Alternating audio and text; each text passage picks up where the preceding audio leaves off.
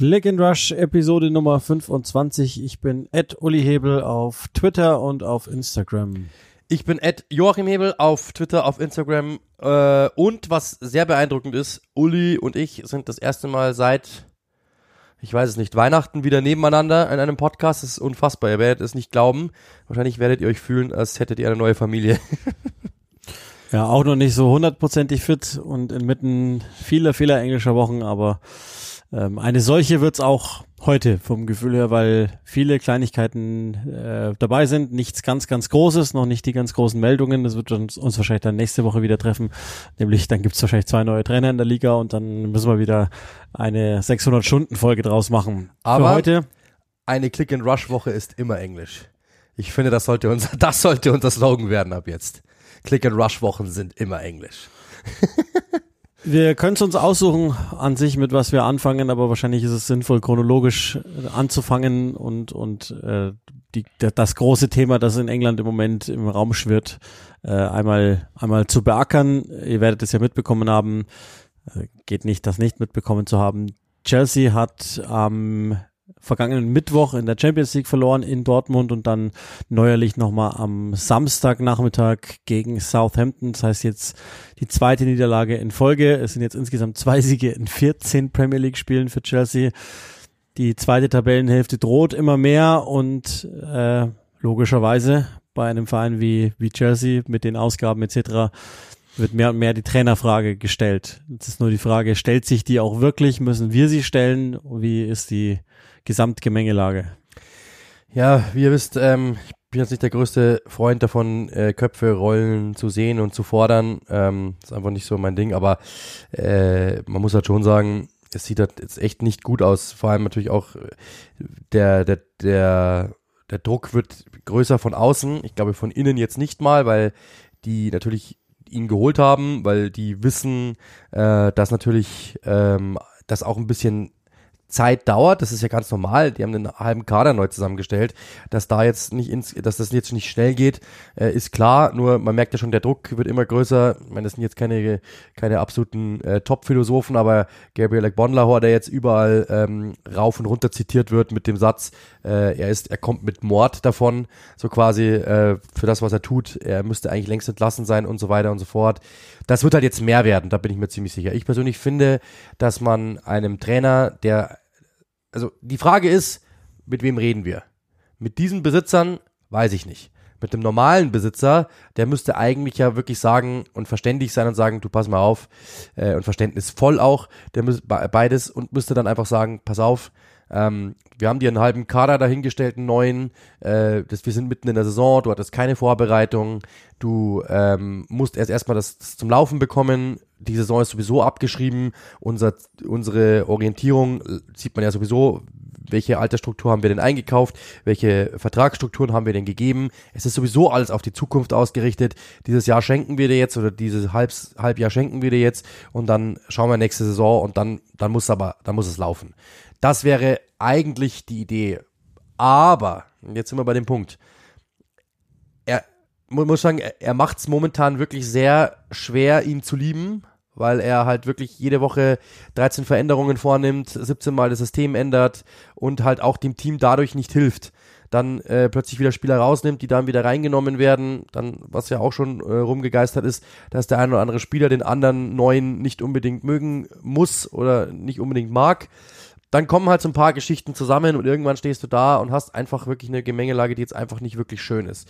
Und das ist jetzt, ihr merkt es, da gibt's jetzt Pros und Cons. Das muss jetzt dann wirklich jemand entscheiden und die Frage ist natürlich, was wird entschieden? Meine Tendenz geht eher dazu, dass die da, dass die im Board sagen, ähm, dass die im Board so stolz auf sich sind und auf ihre Entscheidung sind, dass die sagen, ähm, der läuft jetzt weiter, das, das läuft jetzt so weiter, weil man hört jetzt auch noch nichts irgendwie in, in die Richtung, dass sie ihn äh, jetzt loswerden wollen oder wie auch immer. Ich glaube, das ist ihr Mann und ich glaube, die wollen sich da jetzt einfach nicht reinschauen lassen, dass das dann vielleicht doch eine falsche Entscheidung war oder die ich auch jetzt nicht als solche betiteln möchte, aber die wollen sich einfach die Blöße nicht geben, jetzt da eine Entlassung hinzulegen. Ja, ich glaube auch so richtig neu, äh, in dem Sinne gibt's jetzt keine Erkenntnisse, die dazugekommen sind. Ich glaube, die Analyse, die wir vor Wochen und vor Monaten getroffen haben, ist immer noch die gleiche, mit dem großen Unterschied, dass natürlich äh, jetzt mit dem, mit der Niederlage in der Champions League das einzige Saisonziel, weil das ist, das, das muss uns klar sein. Also die, die, die Transfers, die jetzt noch im Winter getätigt wurden, die sind aus verschiedenen Gründen getätigt worden aber der von Felix, der von ähm, Enzo Fernandes, vor allen Dingen in der Preisstufe, spricht natürlich die Sprache, dass Chelsea schon denkt, okay, wir können vielleicht ja wenigstens in der Champions League noch was reißen. Und das ist auch nicht unmöglich im Übrigen. Also es gibt für mich jetzt im Moment keinen klaren Favoriten in der Champions League. Und wir haben ja schon mal gesehen, oder schon zweimal bei Chelsea, dass äh, die Ligaplatzierung nicht zwingend äh, eine Korrelation zur Champions League äh, zum Champions League Ausgang dann haben muss. In beiden äh, Siegjahren jeweils ja mit, mit erheblichen Problemen ins neue Kalenderjahr insbesondere reingestartet und trotzdem gewonnen. Deswegen, das ist, glaube ich, das ist der Punkt, der alles nochmal eventuell verschärfen könnte. Und natürlich, also Southampton ist Tabellenletzter und die waren mitunter, äh, das hat ja auch Graham Potter dann danach gesagt, bei allem Respekt, aber 1-0 gegen Southampton verlieren ist nicht akzeptabel und das ist es auch nicht. Und dann gibt's eben, also die, die Leistungen sind von unterschiedlicher Ausprägung. Ich fand die gegen Dortmund jetzt nicht so schlecht, die gegen Southampton erste Hälfte ist bodenlos. Und ähm, da gibt's dann auch wieder verschiedene Gründe. Das habe ich ehrlich gesagt auch nicht so ganz verstanden, dass jetzt nach dem Dortmund-Spiel das sicherlich anstrengend war, keine Frage.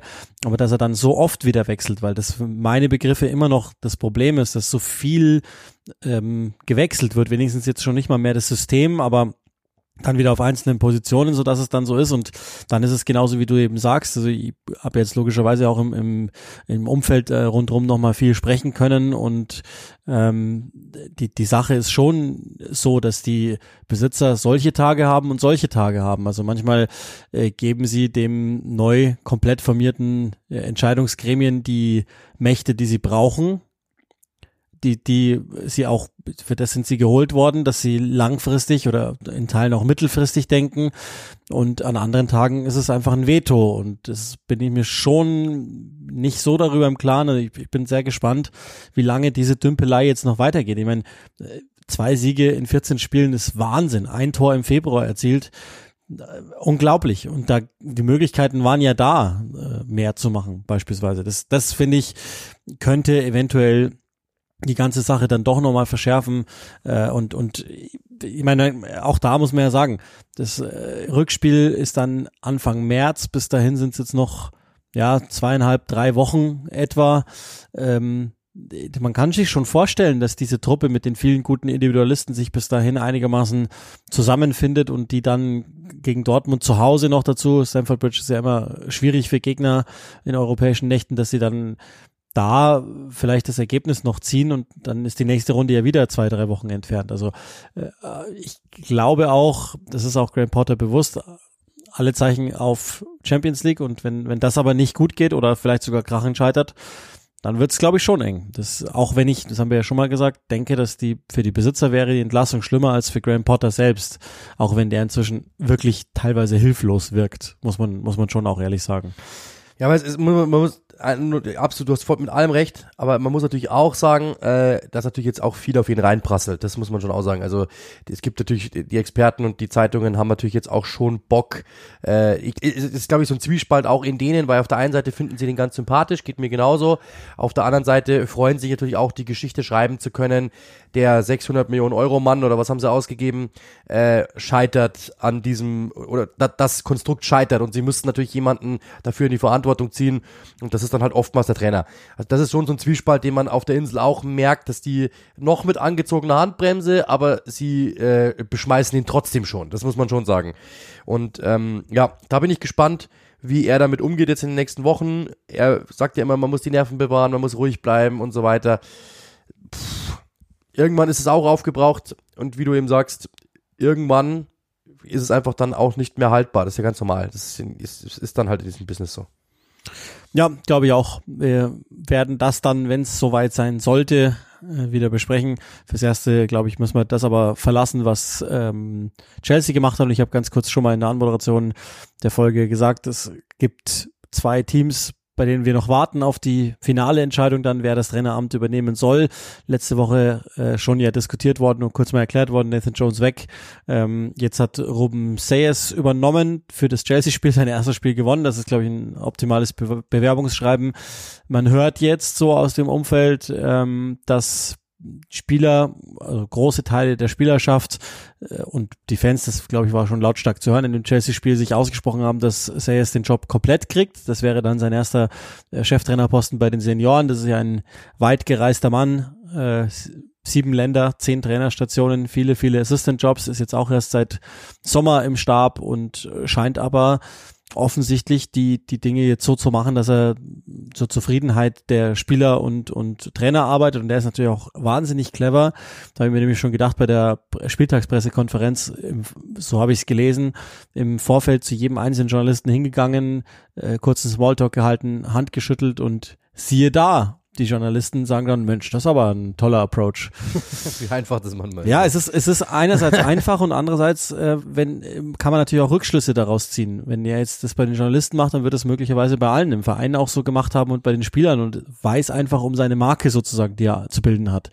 Und ähm, das wäre dann der Aufruf an die Trainer, äh, mehr mit Journalisten zu sprechen, auch wenn es natürlich manchmal ein bisschen schwierig ist, aber ähm, ich glaube, die Chancen, dass äh, Ruben Sayers eine Chance bekommt, sind nicht so schlecht. Das muss man natürlich sich jetzt ganz genau überlegen bei Southampton, weil äh, es steht ja echt viel auf dem Spiel und ein Premier League Abstieg wäre natürlich das Bitterste, das es gibt. Deswegen muss man sich jetzt wirklich genau überlegen, ist das das Richtige? Man wird wahrscheinlich sich noch zwei, drei Wochen vielleicht sogar nehmen, um diese Entscheidung final zu fällen. Aber vieles, glaube ich, riecht danach. Und ehrlicherweise, das Spiel war das unängstlichste seit Wochen bei Southampton das klarste. Das war jetzt äh, nichts höchst äh, kompliziertes, was er hat spielen lassen. Es war schon ziemlich einfach, aber Chelsea geschlagen. Äh, klar, auch da kann man jetzt sagen, wie viel ist das dieser Tage schon wert, aber Chelsea geschlagen und ähm, glaube ich nicht so wenige Argumente, dass das reichen könnte für den Job. Auch bei Leeds United im Übrigen ähm, positive Anzeichen vom Interimstrainer da, aber noch keine Entscheidung über ein finales Engagement bis Saisonende. Im Grunde Copy-Paste von all dem, was ich jetzt gerade gesagt habe. Das muss man sich natürlich genau überlegen, weil das Ziel ist, die Liga zu behalten und da hilft jetzt nicht kurzfristig mal äh, jemanden einfach zu sagen, ja, dann mach halt mal und wir gucken mal, sondern das muss man sich natürlich ganz genau überlegen. Das sind die beiden Sorgenkinder, die nach wie vor an den letzten beiden äh, Tabellenplätzen stehen. Dann gibt es noch einen weiteren Trainer, der äh, ja da ist, aber irgendwie auch nicht, weil krank und oder ja, verletzt, beides habe ich schon gelesen. Äh, in jedem Fall ist Antonio Conte Standby im Moment bei Tottenham. Auch nicht ganz einfach für die aktuelle Phase.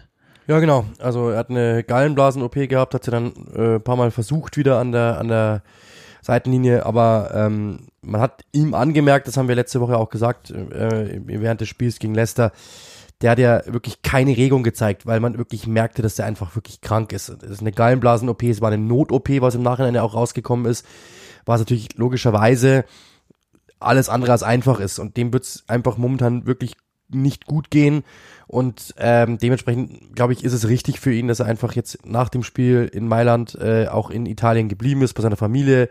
Äh, Christian Stellini hat übernommen ähm, das Ganze mit mit dem mit Ryan Mason, der ja schon Interimscoach war unter also nach Jose Mourinho so. Das das macht alles schon ehrlich gesagt genauso Sinn, ihn da jetzt einfach mal rauszunehmen. Der soll sich erholen. Beste Besserung natürlich an dieser Stelle. Ähm, und ja, hat es ja auch gut gemacht, muss man, muss man, also Stellini hat das sehr, sehr gut gemacht, meiner Meinung nach. Äh, hat, hat das gezeigt, ähm, dass er auch wirklich gut, gut, kom äh, gut kommuniziert, auch mit den Medien hat er wirklich gut gemacht. Äh, und die Mannschaft hat, hat das auch sofort wieder gutiert. Hat 2-0 gewonnen gegen West Ham, gute Leistung, äh, mal wieder gezeigt zu Hause, am Anfang Schwierigkeiten gehabt, dann sich reingesteigert in die Partie und von Minute zu Minute besser geworden. Ähm, und gibt's eigentlich nicht viel zu meckern an der ganzen Geschichte. Und Antonio Conte muss halt jetzt wirklich einfach wieder gesund werden. Ich glaube, das ist das Allerwichtigste. Äh, eine Gallenblasen-OP ist sicherlich nicht lustig, alles andere als das. Und es ist auch wirklich äh, gut so, dass er sich da, ähm, dass er sich da jetzt wirklich äh, Zeit, dass er sich da jetzt wirklich Zeit nimmt dafür. Ähm, ja, und die haben ja kommuniziert die ganze Zeit über. Das ist ja in der heutigen Zeit eigentlich äh, ziemlich einfach. Er hat auch mehrfach gesagt, dass er gerne ähm, zur Mannschaft wieder gestoßen wäre. Also er hat wirklich äh, die, die Linie, das hat er hat eigentlich in jedem Gespräch gesagt, ich komme jetzt und sie mussten ihn davon abhalten, äh, wieder zu kommen. Aber ich glaube, dass das auch wirklich genauso Sinn macht, weil man merkt halt schon, das hat er auch gesagt, dass der Stress, äh, diese Interviews ständig, ja, das, ich glaube, das, das, sieht, das sehen wir teilweise dann ja, wenn wir, wir haben ja teilweise nach Spielen schon Interviews führen müssen mit den Trainern. Und dann siehst du halt, die Kamera läuft die ganze Zeit und du siehst, wie viele Interviews die führen müssen nach so einem Spiel. Die müssen für natürlich für die Premier League, dann gibt's für die einzelnen Broadcaster in den einzelnen Ländern müssen die nochmal Interviews führen, Anfragen von irgendwelchen Exzent. Das heißt, die haben dann meistens noch eineinhalb Stunden zu tun, nur mit Interviews nach dem Spiel. Vor dem Spiel müssen die noch zwei Interviews führen. Da müssen die die Pressekonferenz, die Reisestrapazen, das Training. Das ist einfach nicht gut, wenn du eine Not-OP hattest, was eine geile OP äh, einfach halt logischerweise mit sich bringt, ist einfach, du bist einfach durch. Und deswegen glaube ich, ist einfach gut, dass ähm, Antonio Conte sich da Zeit nimmt. Ich glaube, so schwer es ihm fällt, wer ihn kennt, der das hat Stelini ja auch mehr oder minder fallen lassen, dass er natürlich schon ein Alpha-Tier ist, dass er ganz gerne Sachen auch selber entscheidet. Er fragt schon mal nach, aber im Endeffekt entscheidet er es selbst und manchmal kriegen die gar nicht mit, warum das entschieden worden ist. Jetzt, so meinte er, würde mehr im Team quasi entschieden werden während des Spiels. Aber das, glaube ich, macht schon so Sinn, einfach jetzt zu sagen, hey, Antonio, nimm dich raus. Äh, und ja, man muss ja auch ganz ehrlich sein, wahrscheinlich muss sich der ein oder andere Tottenham-Fan sowieso daran gewöhnen, dass Antonio Conte jetzt nicht mehr so mega viele Spiele auf der Bank sitzen würde. Ja, glaube ich auch. Tendenz. Ja, ne, ist, glaube ich, zu, zum Zeitpunkt äh, auch nicht mehr mutig, das, das mal so rauszuhauen, aber das wisst ihr ja sowieso. Und äh, das ist dann auch nochmal ein Votum im Übrigen für ein funktionierendes Trainerteam, wo das dann äh, recht problemlos funktioniert ergebnistechnisch jetzt mehr oder weniger, aber äh, wo es eigentlich insgesamt soweit ganz gut funktioniert. Das ist, das ist das eine. Weitere Meldung, die es gegeben hat, die baue ich jetzt einfach mal zwischen mit rein, weil sonst vergesse ich es vor allen Dingen wieder. Ähm, PGMOL, äh, die, die Professional Game Match Officials Limited, haben sich von Lee Mason getrennt. Das ist ein Schiedsrichter, der jetzt über 15 Jahre im Dienst war in der Premier League, 287 Erstligaspiele hat er als Schiedsrichter gemacht. Ihr wisst schon, das ist derjenige, der vergessen hat, die Abseitslinie zu ziehen bei Arsenal gegen Brentford. Und ähm, man, das heißt zwar in der Pressemitteilung ganz offiziell, dass äh, man sich im beiderseitigen Einvernehmen getrennt hat, aber wenn man, man hört und man liest natürlich, dass das letztlich schon äh, von ähm, PGMOL selbst kam, um ihn rauszunehmen also ich meine, wir, das, dieses Schiedsrichterthema ist ja eins, das uns insbesondere in dieser Saison, wenigstens geht's mir so, nochmal wieder stärker mitnimmt oder vor allen Dingen in das VAR-Thema, das uns nochmal stärker beschäftigt als in der Saison zuvor. Warum auch immer. Dieser Fehler war ein Fehler, der echt wehtut, ne? Das ist klar, da, da müssen wir auch nicht drüber reden. Äh, das ist einer, der in der Endabrechnung brutal wichtig sein könnte, der ja fast sogar jetzt schon ein bisschen was gedreht hat im Meisterschaftskampf. Jetzt ist nur die Frage, ist das dann das Richtige, den zu entlassen? Also das ist natürlich jetzt nicht der erste Fehler, aber äh, ähm, müssen wir auch mal den Tatsachen ins Auge schauen. Wir würden auch noch zehn andere finden, denen wir auch mehrere Fehler nachweisen könnten. Vielleicht nicht den einen in der Größenordnung, der halt jedem sofort klar wird, aber auch da würde ich sagen, tatsächlich, äh, wir würden sie finden. Und ich bin, bin mir, also ich habe eine Tendenz, was ich darüber denke, über diese Entlassung ähm, oder, oder diese, dieses, ähm, wie soll man sagen, Aufheben des Arbeitsverhältnisses. Aber ich glaube, auch da muss man ein paar Gedanken mehr drüber verlieren. Also gäbe es kein, das ist wieder meine Meinung, ähm, das habe ich jetzt das hab, äh, des Öfteren schon gesagt, ähm, gäbe es keine Berichterstattung darüber, hätte er seinen Job noch, da bin ich mir ziemlich sicher das ist einfach wieder ein Medienopfer am Ende des Tages. Weil natürlich, das war ein Fehler, brauchen wir nicht darüber diskutieren. Und der Täter hat ja zum Beispiel auch richtig gesagt, ähm, das Zitat nehme ich jetzt einfach mal jetzt durch ähm, über eine andere Person gesagt, aber das, ist ja kein technischer Fehler, das ist auch kein Fehler im Sinne von äh, Flüchtigkeitsfehler, sondern da hat jemand seinen Job nicht verstanden. Weil wenn du die Linie, die musst du einfach, das muss dir klar sein, dass du diese Linie ziehen musst. Punkt. Und wenn du das nicht tust, dann hast du deinen Job nicht verstanden. Hat er im Grunde genommen recht, aber das ist jetzt ein Fehler und ich bin mir ziemlich sicher, wäre es nicht so hoch gekocht worden in England und das ist es wirklich sehr. Also es war Thema überall, es hat jeder damit aufgemacht. wäre das nicht der Fall gewesen, bin ich mir ziemlich sicher, dann hätte es, hätte es auch dieses Bauernopfer nicht geben müssen. Ähm, jetzt gibt's das. Ich mag äh, so äh, Degradierungen immer nicht oder so Cancel Culture Quatsch oder der muss da jetzt weg und das muss raus und da, da bin ich immer kein Freund davon. Ähm, dass er, dass er natürlich zur Raison gezogen werden muss, darüber muss man ja nicht reden. Also das ist, war ein Fehler und das ist äh, ein, wie du gesagt hast, mit folgenschweren Fehlern, äh, folgenschweren, Folgen, folgenschwer, einfach so, ja. Tolle Formulierung auch, Herr Hebel. Äh, deswegen, ich persönlich finde, dass, dass man natürlich auch vielleicht Konsequenzen ziehen muss, dass man vielleicht mit ihm ihn abziehen muss, vielleicht bei dem einen oder anderen, whatever. Aber dass man jetzt einfach sagt, ähm, man entlässt ihn, das ist halt so ein Symbol einfach, glaube ich. Ja, ich glaube, das trifft ziemlich gut und, und das ist natürlich auch eine Art von Fehlerkultur. Ich, also sorgt natürlich dafür, dass der ein oder andere jetzt etwas gehemmter noch ist und ich weiß nicht, ob das der Sache letztlich und final zuträglich ist, aber gut. Ähm, sei einfach nur für euch als Meldung nochmal, ihr, ihr wisst ja sowieso, ich habe es jetzt nicht so mit diesen ganzen Schiedsrichterthemen und da bleibe ich jetzt auch dabei. Als ich das gelesen habe, habe ich mir eben nur direkt gedacht, ja, weiß ich nicht, ob man jetzt, also ja, dann hat man Entlassung, dann gibt man der Öffentlichkeit, was sie will. Haben wir genau. das Problem gelöst? Nö, haben wir nicht. Und man merkte zum Beispiel, also nur ein ganz kleines Beispiel. Gestern ähm, Tottenham, Perisic kommt rein, haut zwei Spieler jeweils gelb würdig um, innerhalb von drei Sekunden, kriegt eine gelbe dafür.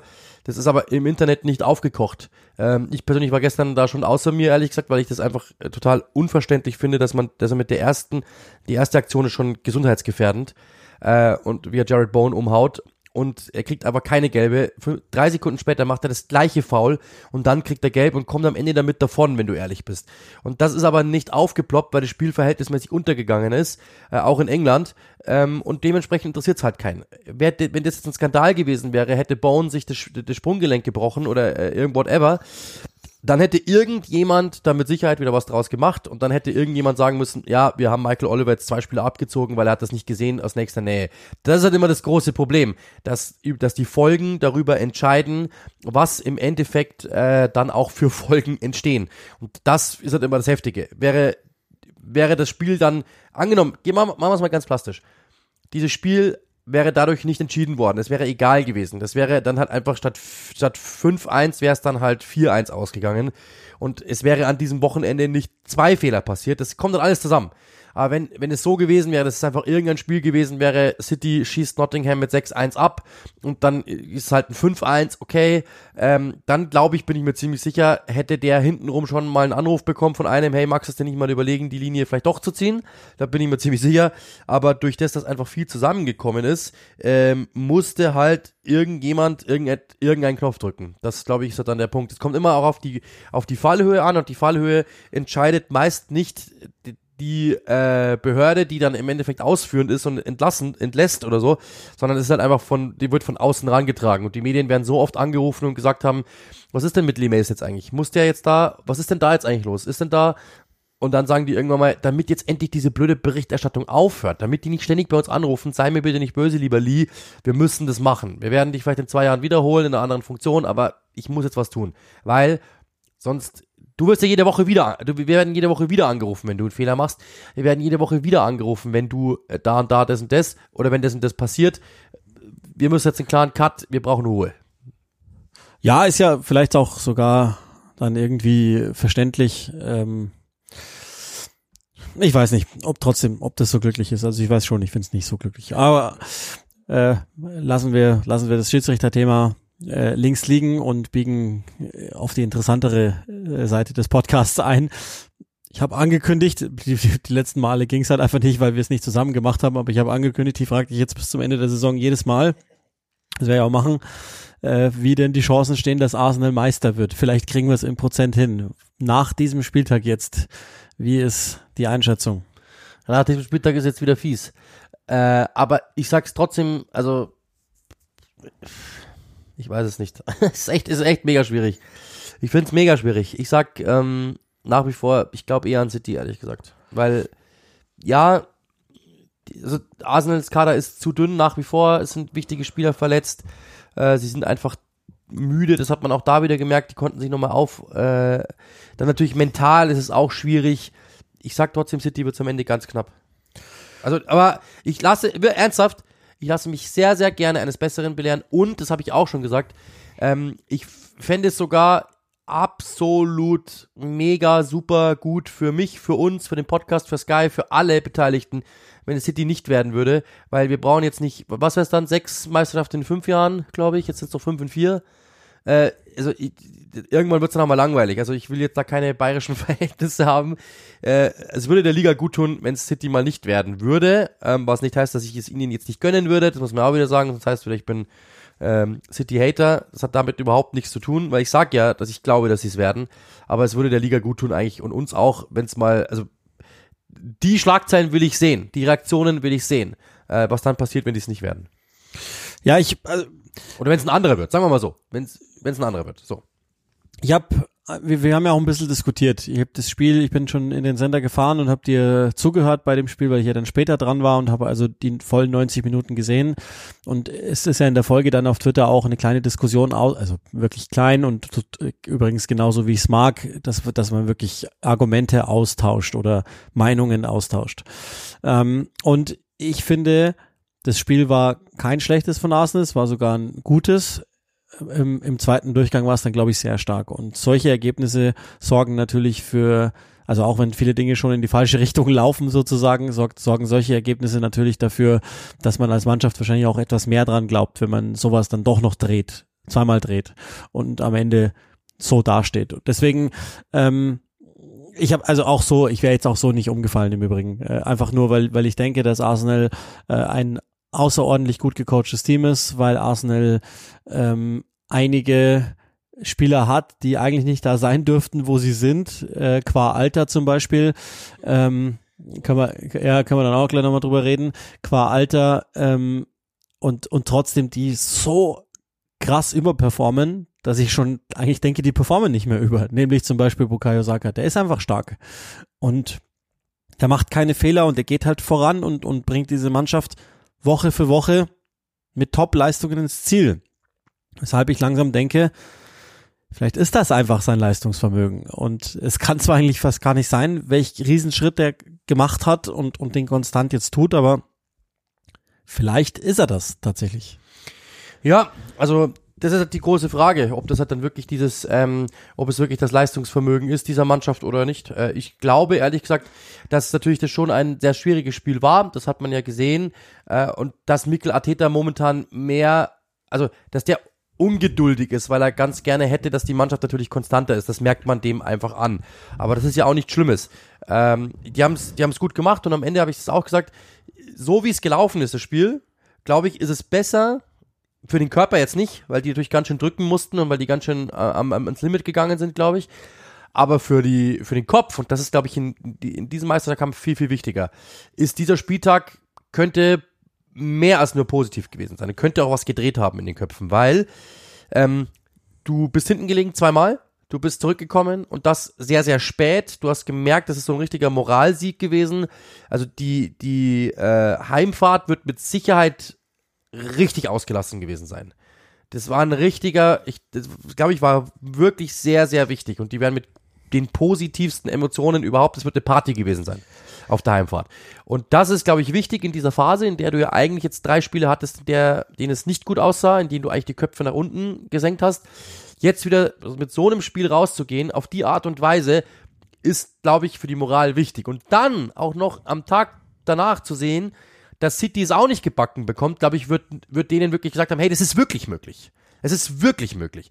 Und das, glaube ich, kann am Ende des Tages entscheidend sein, die Art und Weise dieses Spieltags. Wenn, wenn die 2-0 gewonnen hätten und City, ähm, und City auch gewonnen hätte, dann hätte ich gesagt, mh, hm, das, glaube ich, war für Arsenal eher so neutral. Der, der, der, die, die Tendenz hat sich jetzt nicht verbessert. Jetzt, glaube ich, hat das schon, das kann in den Köpfen was, frei, äh, was freigeschaufelt haben, so im Sinne von, hey, es ist noch nicht vorbei. Es ist nicht vorbei. Und das habe ich zu Chris ja auch noch gesagt. Nach den letzten Spielen, ja, nachdem du ja wirklich drei Spiele am Stück nicht gewonnen hast, nachdem du gegen City verloren hast im direkten Duell, ähm, da dann rauszugehen mit der Enttäuschung und zu sagen, wir rappeln uns jetzt nochmal auf, aber der große Gigant Manchester City ist mit uns punktgleich. Wir sind jung. Wir haben eigentlich einen dünnen Kader ach, ist doch egal. Wir, wir, dann haben wir, dann gewinnen wir die Meisterschaft halt nicht. Das wäre menschlich. Das wäre menschlich. Und aber dann zu sagen, hey, jetzt zeigen wir es denen erst recht nochmal, spricht für die Mentalität dieser Mannschaft und spricht auch für Mikla Täter, finde ich. Das ist, glaube ich, auch ein Sieg von ihm. Der, der hat in der, in der, in der, in der Halbzeitpause diese Mannschaft, glaube ich, wirklich richtig gepusht und es hat funktioniert. Respekt, muss man echt sagen. Die Art und Weise, ich muss es auch sagen, es war eins der geilsten Fußballspiele, die ich jemals kommentiert habe. Ich habe natürlich das 7-2 Aston Villa gegen Liverpool war auch krass oder sowas in die Richtung, aber ähm, das, hat, das hat mich emotional wirklich, wirklich komplett, ähm, komplett erwischt. Es war einfach ein geiles Fußballspiel von A bis Z. Ja, finde ich, finde ich tatsächlich auch. Und ähm, einerseits hat Ateta die gepusht und andererseits äh, wieder so eingestellt. Er gibt ihnen halt immer die richtigen ein, zwei Kniffe mit, die, die es dann braucht. Also nochmal, das war ja schon kein schlechtes Spiel in der ersten Hälfte. Das ist ja, das ist ja dann auf der anderen Seite bei City das Gegenteil. Villa ist halt einfach eiskalt.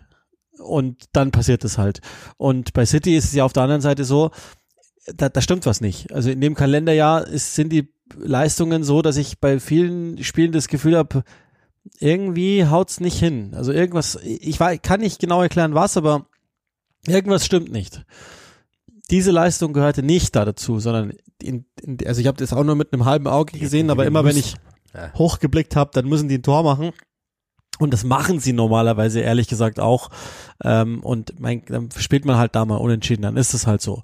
Ich glaube, aber das, das ist jetzt nicht halt. die Leistung. Das ist, das ist genau, das ist das Problem. Und ich, ich habe, es gibt halt schon dann diese, so wie gegen Tottenham zum Beispiel das Spiel, wo man nach einer Hälfte denkt, was genau ist im Busch?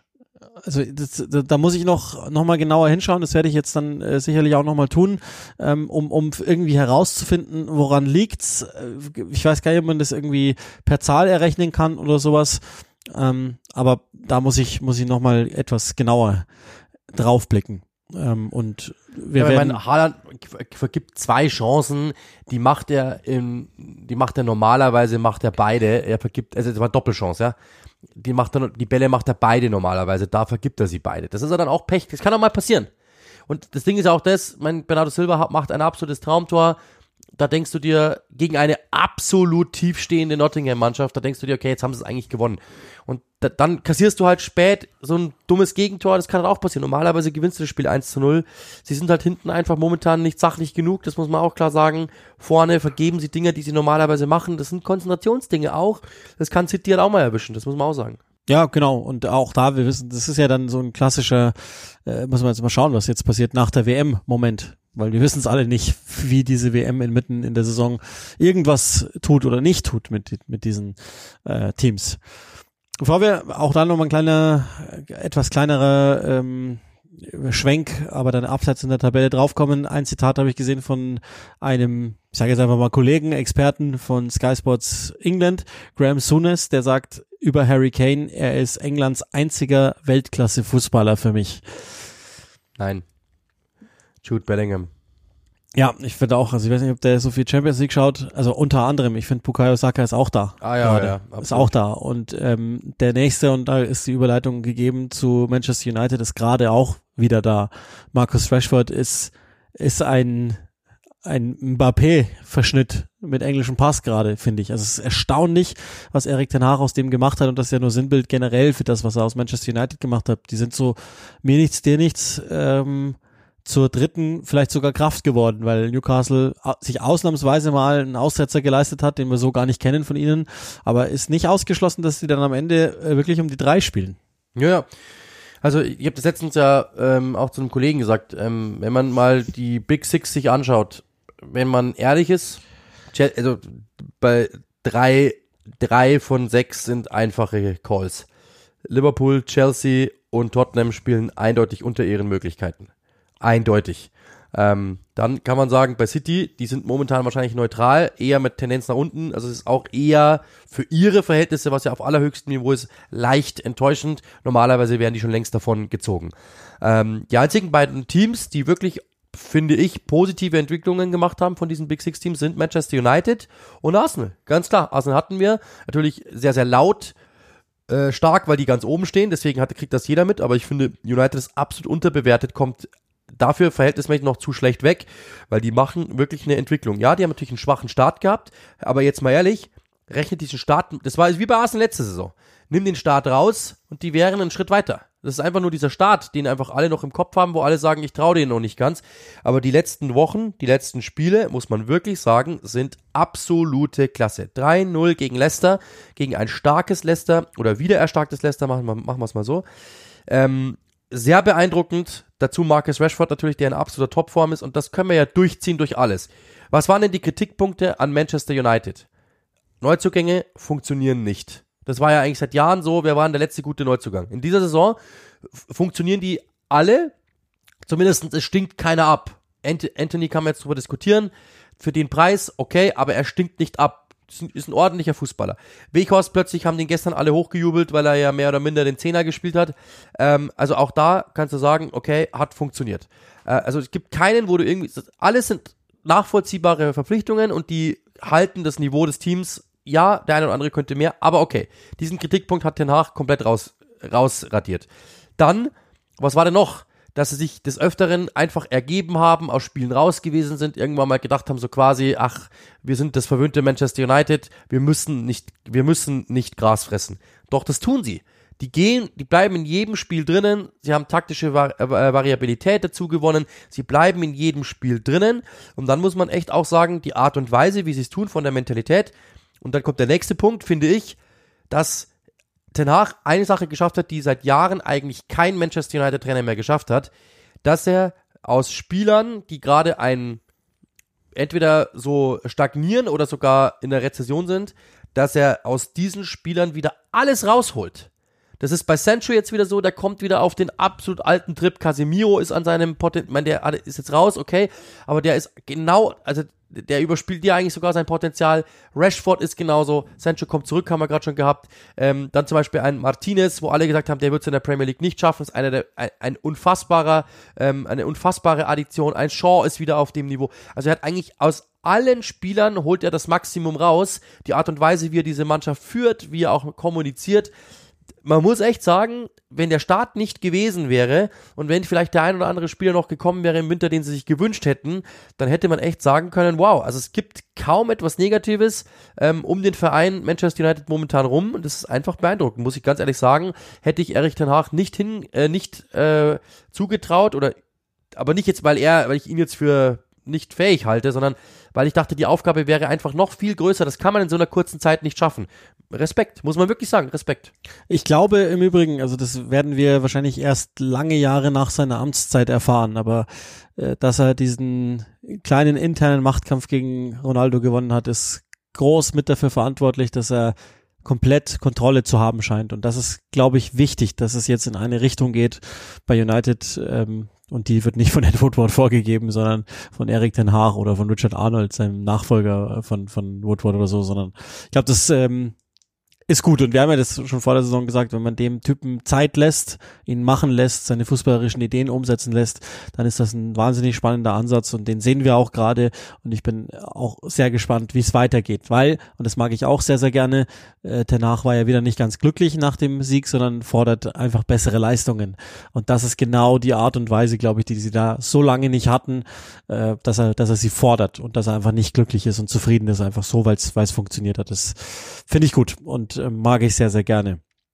Lass uns noch mal etwas weiter abstürzen innerhalb der Tabelle. Wir haben ja jetzt in den letzten Wochen viel über Leeds gesprochen und äh, über Southampton, aber es gibt natürlich noch andere Teams, die abstiegsbedroht sind und eins ist wahrscheinlich ein Team, das äh, kurzfristig mal einen Befreiungsschlag geschafft hat äh, mit dem Sieg gegen Everton.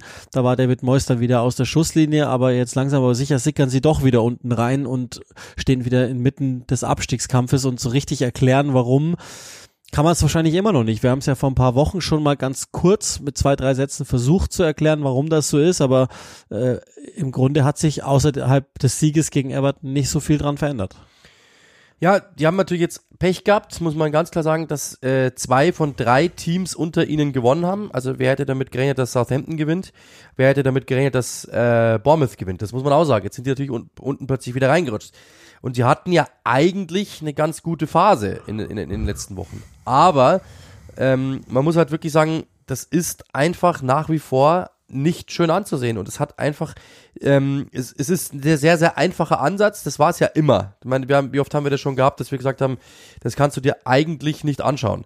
Aber es ist immer noch dasselbe Spiel wie in den letzten, wie, wie in den letzten Jahren. Die haben 43 Prozent Ballbesitz, glaube ich, die ganze Zeit über. Also sie waren ja eigentlich immer ein Team, das tief gestanden ist, gewartet hat und dann versucht hat, mit Wucht zwei, drei Aktionen so zu entscheiden, ähm, dass sie zum Tor kommen und dass sie vielleicht auch eine Standardsituation rausholen, die sie dann wiederum verwerten können. Das waren ja eigentlich diese beiden äh, Dinge, die sie gut gemacht haben. Da hat sich nichts verändert. Aber sie haben nur 19 Tore erzielt. Muss man mal überlegen. Sie haben 10 Tore weniger erzielt, als sie mussten. Sie haben ähm, die schwächste, glaub, zweitschwächste Chancenverwertung der Liga, wenn mich nicht alles täuscht. Ähm, und sie haben auch die zweitschwächste Schussgenauigkeit der Liga. Also sie lassen halt einfach, das Spiel ist dasselbe ausgerichtet auf wenige Ballaktionen, wenig Ballbesitz, Kontern, Standards. Sie haben aber auch nur ein, sie haben, glaube ich, auch nur ein Sta Tor nach einer, nach einer Standardsituation erzielt. Das heißt, das, was die eigentlich in den letzten Jahren richtig gut gemacht haben, das ist ihnen komplett weggebrochen. Und dann ist natürlich das Problem, wenn du keinen Plan B hast, also wenn du spielerisch gar keine Idee hast und das Spiel auch nicht darauf ausgerichtet war, dann ist natürlich die Frage, wie willst du zu einem Tor kommen? Und das ist das große Problem. Die Defensive ist gar nicht so schlecht. Ich glaube, die haben 27 Gegentore. Das ist, ähm, das ist, genau, nur vier Teams haben weniger, muss man sich mal überlegen. Das ist eigentlich, ist eigentlich okay. Das ist jetzt nicht das Problem. Die Defensive ist nach wie vor jetzt nicht unbedingt schrecklich. Ich meine, die haben jetzt gegen Tottenham zwei kassiert, okay. Aber daran liegt es jetzt nicht. Nur die Offensive ist einfach eine Katastrophe, weil ja, du warst immer ein, das ist ja die, die, diesen Vergleich wieder, du warst immer ein Konterboxer, also hast immer darauf gewartet, dass der Gegner dir eine erwischt, damit du ihm in dem Moment noch eine heftiger erwischen kannst. Problem ist, du kriegst es nicht mehr hin. Und dann ist halt die große Frage, wie willst du da unten rauskommen? Weil wenn das nicht mehr funktioniert, deine eigenen, de, deine eigene Benchmark ja eigentlich, wenn, da, wenn du das nicht mehr hinbekommst, ja, und dann natürlich auch, Sie haben nur einen Sieg aus zwölf Spielen gegen Teams aus der oberen Hälfte. Wenn wir uns über, überlegen, was war denn letzte Saison und die letzten Jahre noch das Thema? Die haben mal Liverpool geschlagen, die haben mal Tottenham geschlagen, die haben mal Chelsea geschlagen, die haben gegen City unentschieden gespielt. Da haben die auch immer Punkte geholt, wo jeder gesagt hat, ah, respektabel. Und das fällt auch komplett weg. Also sie sind auch kein Schreck mehr, sondern sie müssen sich wirklich auf die Spiele verlassen gegen die Teams unten, weil von oben holen sie gar nichts mehr. Und dann bist du halt, wenn du das alles zusammenrechnest, bist du halt irgendwo im unteren Mittelfeld. Das ist ganz, ganz klar. Minimum. Jetzt gewinnen ein paar andere Teams wieder um dich herum, kommen alle da unten nicht raus, dann bist du sogar auf einem Abstiegsplatz. Dementsprechend, ähm, das, ja, was man hört, noch ist David Moyes verhältnismäßig sicher im Sattel. Also keiner sagt irgendwie, der, der fliegt jetzt raus. Gab ja schon mal Gerüchte, aber sie sollen ja, vor dem Everton-Spiel war es genau. schon so, dass er, glaube ich, anders auf, auf dem Prüfstand war. Aber jetzt langsam muss man schon sagen, die Mannschaft, also wir können uns ja die, Ver die Verpflichtungen anschauen äh, vor der Saison, die getätigt worden sind. Ja, Paketa ist zum Beispiel jetzt verletzt, okay, ähm, aber Skamaka war verletzt, okay, aber sie haben wieder viel Geld in die Hand genommen. Tilo Kera sieht nicht stabil aus, nach wie vor. Kurzuma fehlt jetzt, ähm, Paketa fehlt, Skamaka fehlt, ja, okay, aber trotzdem ist die Mannschaft immer noch gut genug. Mit Emerson Palmieri, mit äh, einem Suchek, der gestern überragend gespielt hat, mit einem Rice, äh, der gestern durchschnittlich gespielt, okay, aber du hast, Rice ist einer der besten Spieler der Liga. Zum Beispiel. Du hast eigentlich ein, ein, einen ordentlichen Torhüter, du hast eine ordentliche Dreierkette, du hast ja eigentlich viel in dieser Mannschaft. Jared Bone, den würde jeder mit Kusshand nehmen in dieser Liga, aber du kriegst es einfach überhaupt nicht hin, aus dieser Mannschaft irgendetwas rauszuholen. Und das muss man dann David Moy schon irgendwie auch äh, irgendwie ähm, ja ankreiden, muss man ganz klar sagen. Ja, er ist natürlich eine Premier League-Legende und so weiter und so fort und hat es bewiesen über Jahre hinweg. Aber die Idee erkenne ich momentan nicht, wie er da unten rauskommen will. Weil es ist eigentlich immer nur der eine Plan, hinten drin stehen und warten. Und wenn du natürlich dann nochmal dummes Gegentor kassierst, dann ist halt vorbei, weil du kriegst einfach momentan gar nichts auf die, auf die Kette. Und das ist halt dann das, das momentan, ähm, was sie da unten drin stehen lässt. Ich habe mir das ja mal auch rausgesucht, also die, was es gibt ein paar Sachen, wie du es ja schon gesagt hast, letztlich gipfel's dann in der Abschlusseffizienz, aber es geht schon los, dass die Flankengenauigkeit krass nachgelassen hat im Vergleich zur letzten Saison, was natürlich elementar wichtig ist fürs, fürs Spiel. Und das habe ich im Deadline Day Podcast dann ja auch nochmal angesprochen, wo ich die ganze Stunde da durchgezogen habe. Für mich nicht verständlich, dass die nichts getan haben im, im Winter. Erstens, weil man hätte vorgreifen können, zweitens, weil man ein paar Löcher hätte stopfen müssen und drittens, weil der einzig kreative Unterschiedsspieler Ben Rama ist. Und zwar den auf weiter Flur und den lässt er draußen. und teilweise auch, teilweise muss ich auch echt sagen, irgendwie verständlich, weil, weil er einfach komisch spielt, aber wenn er dann spielt, auch wenn dann neun von zehn Aktionen in die Hose gehen, er scheint halt derjenige zu sein, der mal was auf sich zieht. Und das, das sind ja auch Dinge, von denen dann Bone zum Beispiel profitiert. Der natürlich auch, also die, die Einzelformen der Einzelnen sind ja auch nicht besonders gut. Aber aus dem Grund hätte ich mir da auf alle Fälle noch was gewünscht. Das haben sie nicht gemacht. Das könnte richtig teuer werden. Ich glaube, am Ende sind die individuell zu stark besetzt und es werden sich drei finden, die noch schwächer sind als West Ham. Aber äh, die zündeln ganz schön und nach Jahren der Überperformance sind sie jetzt halt genau, ausnahmsweise wieder Underperformer. Das genau, ist das ist halt der das Punkt. Also das macht's dann, das macht den Absturz so krass eigentlich. Genau. Der ja aber irgendwie auch niemanden überrascht trotzdem. Genau, muss man auch sagen. Das, ist, das sieht man mal. Ähm, seit ich habe das mal rausgeschrieben. Seit 15, 16 gibt es zwei nicht Big Six Clubs, denen es gelungen ist, in die Top 6 zu kommen. Das ist dreimal Leicester gewesen und der zweite Club ist eben West Ham äh, 2021. Und da sieht man halt eben, und das, das Ding ist aber, was ist, das ist jetzt respektabel, okay, Glückwunsch. Aber was resultiert daraus? Wenn du es nicht schaffst, dort reinzukommen, dann ist es oftmals halt einfach schwierig, dieses Level zu halten. Jetzt kann man sagen, äh, gleich kurzer Exkurs, Respekt natürlich an die Big Six Clubs, da sieht man mal, was die eigentlich leisten, um Jahr für Jahr da oben wirklich drin zu bleiben. Oder zumindestens wenn, auch wenn sie mal raus sind, wieder nach oben zu kommen. Also die, die da merkt man schon Respekt. Ja, die haben auch andere finanzielle Möglichkeiten, alles klar. Trotzdem Respekt. Aber du siehst halt auch, was es mit Teams macht, die es versuchen, die alles investieren, um dort irgendwie reinzukommen und zu bleiben. Und du siehst, was passiert, wenn die es nicht schaffen. Und das merkt man diesem Team auch an. Also irgendwie ist diese, diese, ähm, dieser Zusammenhalt, ich will es jetzt nicht menschlich oder so, aber man merkt einfach schon, dass die alle einen Schritt weiter auseinanderstehen gefühlt. Und dass keiner mehr jetzt so wirklich, war bei Leicester ja dasselbe. Das muss sich halt einfach wieder ändern. Die müssen zusammen, mehr Zusammenhalt wieder, mehr zusammenrücken, enger und sagen, hey, komm, wir holen jetzt das raus. Ähm, aber das ist, ist, natürlich klar, der eine oder andere ist gerade mal frisch gekommen, der eine oder andere, ähm, wie zum Beispiel Jared Bone, der ja immer fleißig war, aber in den letzten Jahren kamen halt Zahlen dazu. Die sind jetzt weg. Jetzt kann man sagen, hat er vielleicht letzte Saison überperformt wie West Ham? Ich tippe wahrscheinlich ja. Ähm, oder ist er halt einfach momentan formschwach? Das ist dann, das, das, das, das bleibt dann jedem selber überlassen, was er davon findet. Aber zum Beispiel Declan Rice ja dasselbe. Der weiß, dass er nächstes Jahr nicht mehr spielt. Das ist, das ist, das ist ziemlich klar. Ein Zucheck spielt nicht mehr auf dem Niveau. Ein Zufall spielt nicht mehr auf dem Niveau. Und so weiter. Das ist dann halt einfach logischerweise die Summe der einzelnen Teile und dann kommt da halt einfach sowas raus. Das ist, es ist schade, dass es so ist, weil die eigentlich immer Spaß gemacht haben. Ich habe die immer gern gemocht und ich mag die nach wie vor. Also ich finde, die haben, als ich den, den Kader dann mal in der Gänze gesehen habe, dachte ich mir, ey, es ist mega gut eigentlich. Also es ist bei, ich glaube, wenn du mit denen bei FIFA anfängst, hast du echt Spaß. Was eigentlich eine gute Truppe ist. Aber so funktioniert es einfach zusammen nicht. Äh, und das ist auch etwas, was ich gelernt habe aus, aus diversen äh, Vorbereitungen vor Saisons und vor Spielen, ähm, dass einfach die, die großen Namen und die großen Transfers bei West Ham irgendwie nicht funktionieren, sondern es müssen diese Bone-Transfers sein, diese Rice-Transfers, äh, die funktionieren kurioserweise. Die großen Deals, irgendwie klappen die nicht. Und das ist halt einfach genau das gewesen. Sie wollten sich wieder in den großen Märkten bedienen oder große Transfers machen und irgendwie funktionieren die nicht das ist irgendwie einfach momentan alles äh, entfremdet. Es ist nicht mehr ganz so dieses West Ham, das, so dieses Grit and Grind, also dieses richtige, dreckige, schmutzige, wir hauen uns rein, West Ham der letzten Jahre. Kleiner Shoutout noch, weil wir es von Überperformern hatten. Äh, das war ja eigentlich der Darling des Wochenendes. Äh, Fulham ist auf der 6.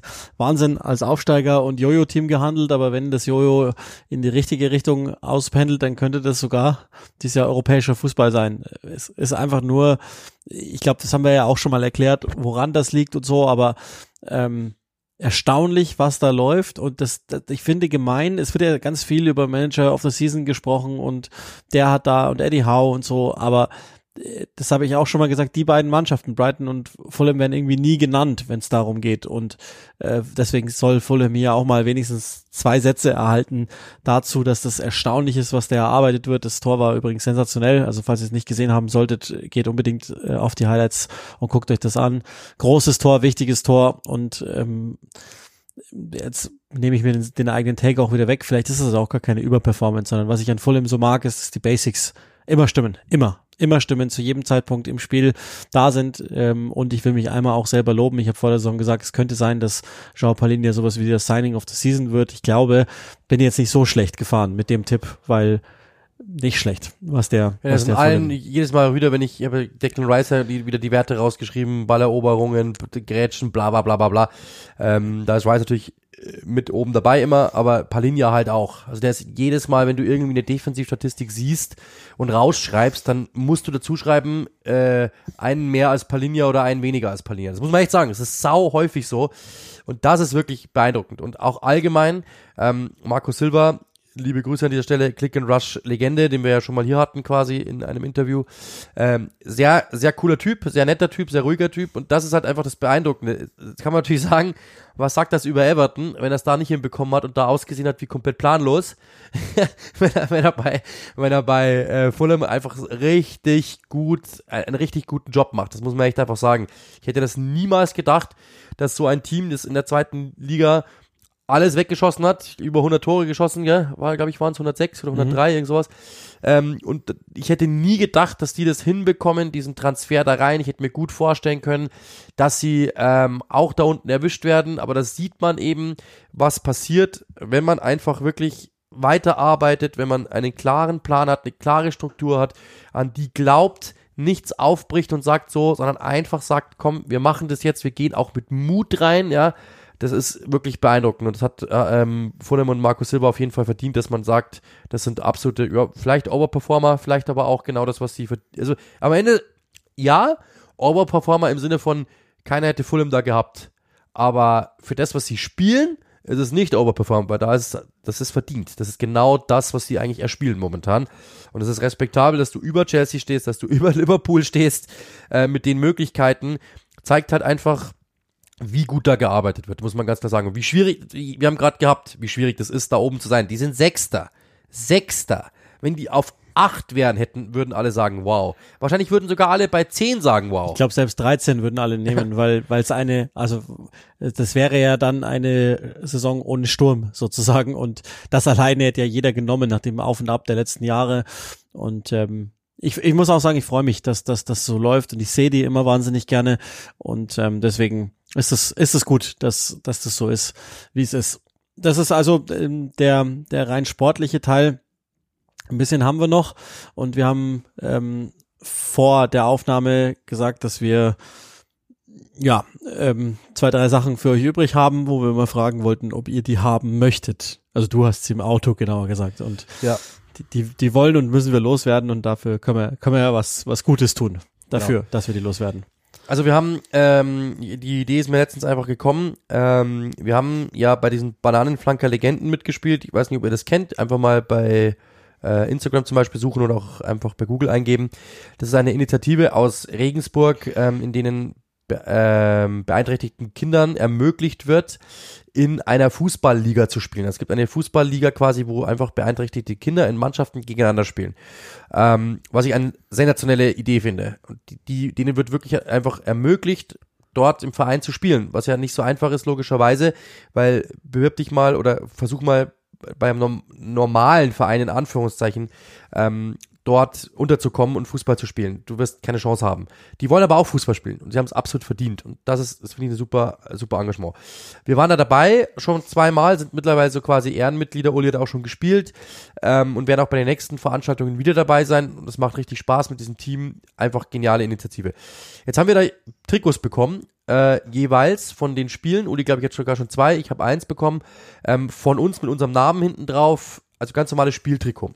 Äh, und meine Idee war jetzt einfach, wenn ihr oder wenn, wenn ihr sagt, ihr habt da Interesse dran, dass wir das einfach hier versteigern, ähm, verlo verlosen, nee, versteigern, glaube ich, ist die bessere Variante.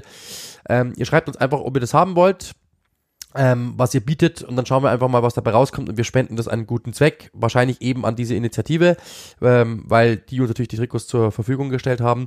Ähm, bleibt natürlich jetzt nicht das Trikot alleine, sondern ähm, da gibt's dann immer noch eine Möglichkeit, wir unterschreiben das, ähm, wir, wenn ihr das Trikot nicht unterschrieben haben wollt, sondern ihr wollt was anderes haben, da, äh, ein Foto dazu, das wir unterschreiben, äh, eine Nachricht per WhatsApp, whatever, das kriegen wir irgendwie hin. Das, daran soll es nicht scheitern. Äh, wir haben die Trikots einfach hier, die sollen nicht verstauben, sondern wenn da jemand Freude dran hat und sagt, hey, wir sind Podcast-Fans, wir finden das cool, wir wollen auch was Gutes tun, ja, ihr könnt es ja dann theoretisch auch wieder weiter verschenken an irgendjemanden oder könnt es euch damit das Bad putzen, theoretisch, wenn ihr lustig seid. Äh, aber wir wollen einfach was Gutes tun, glaube ich. Und das ist, glaube ich, dann auch gut, ähm, da was weiterzugeben. Das war jetzt einfach meine Idee. Äh, wenn ihr daran Interesse habt, einfach mal schreiben und einfach mal, äh, ja, sagen, wie ihr das findet. Und dann schauen wir mal, äh, wie das ankommt. Aber ich glaube, das ist eine ganz gute Idee.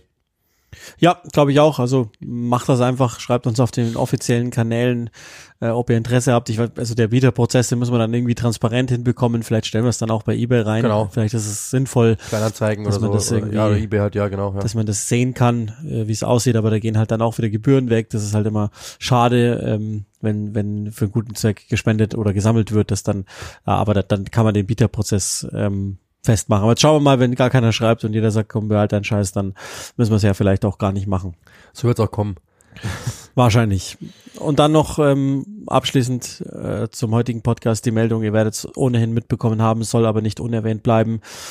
Es ist ja schon auch vermutet worden bei den fürchterlichen Vorkommnissen rund um die um das Erdbeben in ähm, der Grenzregion Türkei. Syrien ist Christian Azu verstorben, ist in den Teilen, in den Trümmern gefunden worden, 121 Partien gemacht, für Newcastle gespielt, für Bournemouth gespielt und auch bei Chelsea unter Vertrag gestanden.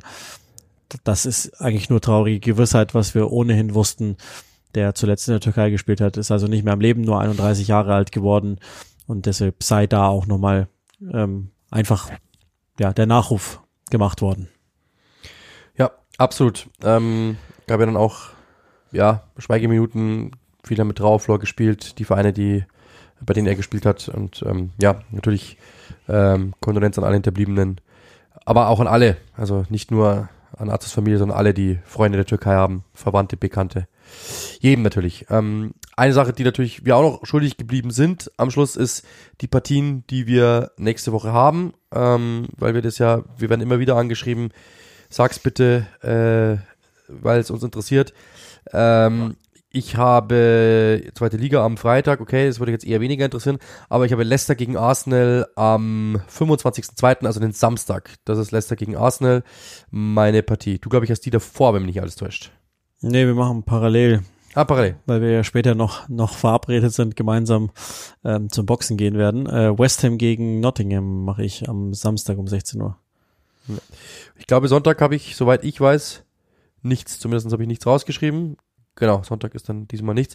Genau, ähm, das ist es. Und natürlich eine Sache noch, die wir immer wieder äh, erwähnen sollten. Also bitte uns, wenn ihr in, äh, mögt, gerne bei diversen Plattformen einfach bewerten, äh, ob ihr es gut findet oder nicht. Uns bei Instagram zu folgen, uns bei Twitter zu folgen. Wir versuchen da immer wieder was zu machen. Gerne auch, ähm, was ihr ja eh schon rege macht, äh, uns dann, da könnt ihr uns gerne anschreiben. Also jederzeit äh, auch uns beiden bei Instagram zu folgen, äh, schadet auch nicht.